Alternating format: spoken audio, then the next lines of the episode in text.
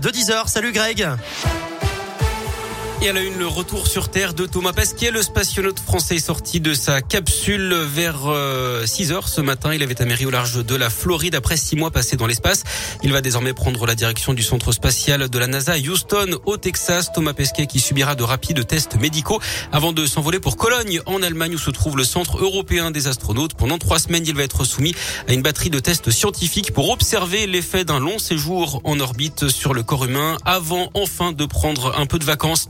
L'actu, c'est aussi cette euh, allocution ce soir d'Emmanuel Macron. C'est la neuvième depuis le début de la crise sanitaire. Le chef de l'État prendra la parole à 20h. Il devrait parler de la troisième dose de vaccin avec euh, peut-être un élargissement de la population éligible ou son obligation pour valider le pass sanitaire. Les derniers arbitrages devraient se décider en ce moment en Conseil de défense sanitaire qui se tient à l'Elysée. Et puis notez hier qu'on a battu un record d'inscription sur Doctolib pour la troisième dose de rappel. 98 000 personnes. Dans l'actu locale également, le transport par câble, c'est non à 79%. Résultat de la consultation lancée par la mairie du deuxième arrondissement. 10 000 questionnaires ont été distribués aux habitants des secteurs de Confluence, Carnot, Perrache et Ennais.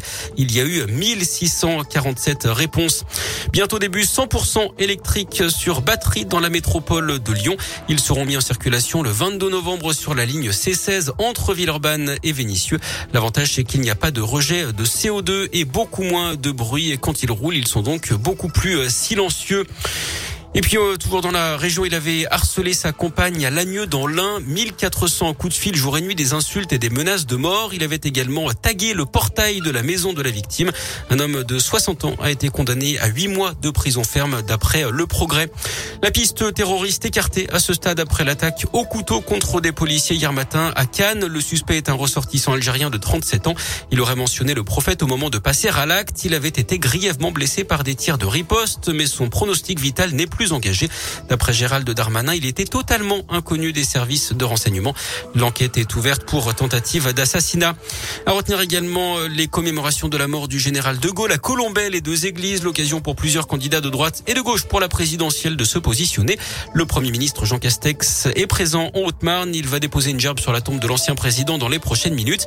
Il participera également à la cérémonie devant la Croix de Lorraine, le symbole de la résistance pendant la Seconde Guerre mondiale. Et puis du sport, du ça ne va pas fort à l'OL hein, depuis dimanche et la défaite à Rennes, mais qu'on se rassure, c'est pire à Saint-Etienne.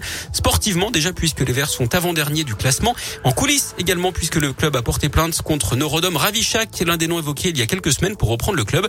Le Cambodgien aurait fourni un faux document de garantie financière de 100 millions d'euros.